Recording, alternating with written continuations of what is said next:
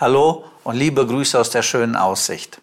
Mein Name ist Rudi Dück und ich möchte auch euch auf eine Reise mit nach Afrika nehmen.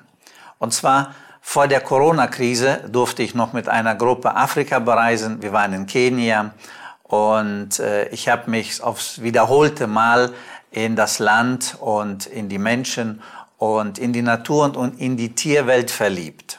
Und zwar, man erzählt dort, dass wenn es Dürrezeiten gibt und die Menschen nicht mehr wissen, wo es Wasser gibt, äh, gibt es Affen, die immer noch wissen, wo es Wasser gibt. Also ähm, gehen diese Menschen dann raus und versuchen, die Affen zu beobachten. Aber die Affen sind so schlau, sie zeigen nicht den Weg, sie zeigen nicht, wo das Wasser ist.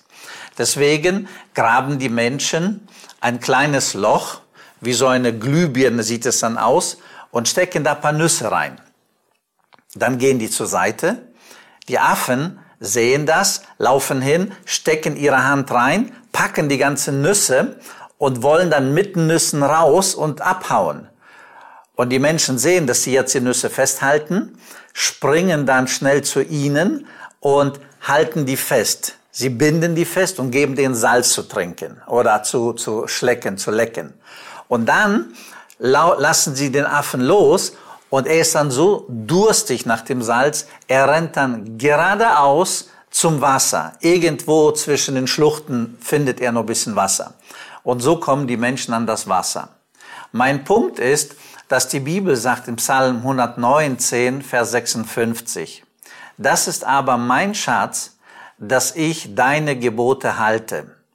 Und für mich war das immer wieder so ein Gedanke, so wie der Affe die Hand reinsteckt, die Nüsse packt und in jeder Situation, selbst wenn der Mensch kommt, nicht loslässt. Er hält sich fest. Genauso war das für mich sehr oft so ein Bild. Auch ich muss in meinem Leben immer wieder Gottes Wort in mein Leben hineinnehmen, mich daran halten und dann das auch im Alltag leben lassen. Und wenn wir es wirklich wie so ein Schatz festhalten und nicht in verschiedenen Situationen loslassen und zur Seite werfen, sondern festhalten und uns danach orientieren, dann werden wir das auch ernten, was so ein Schatz hergibt, nämlich Gottes Segen. Und das wünsche ich dir für diesen Tag.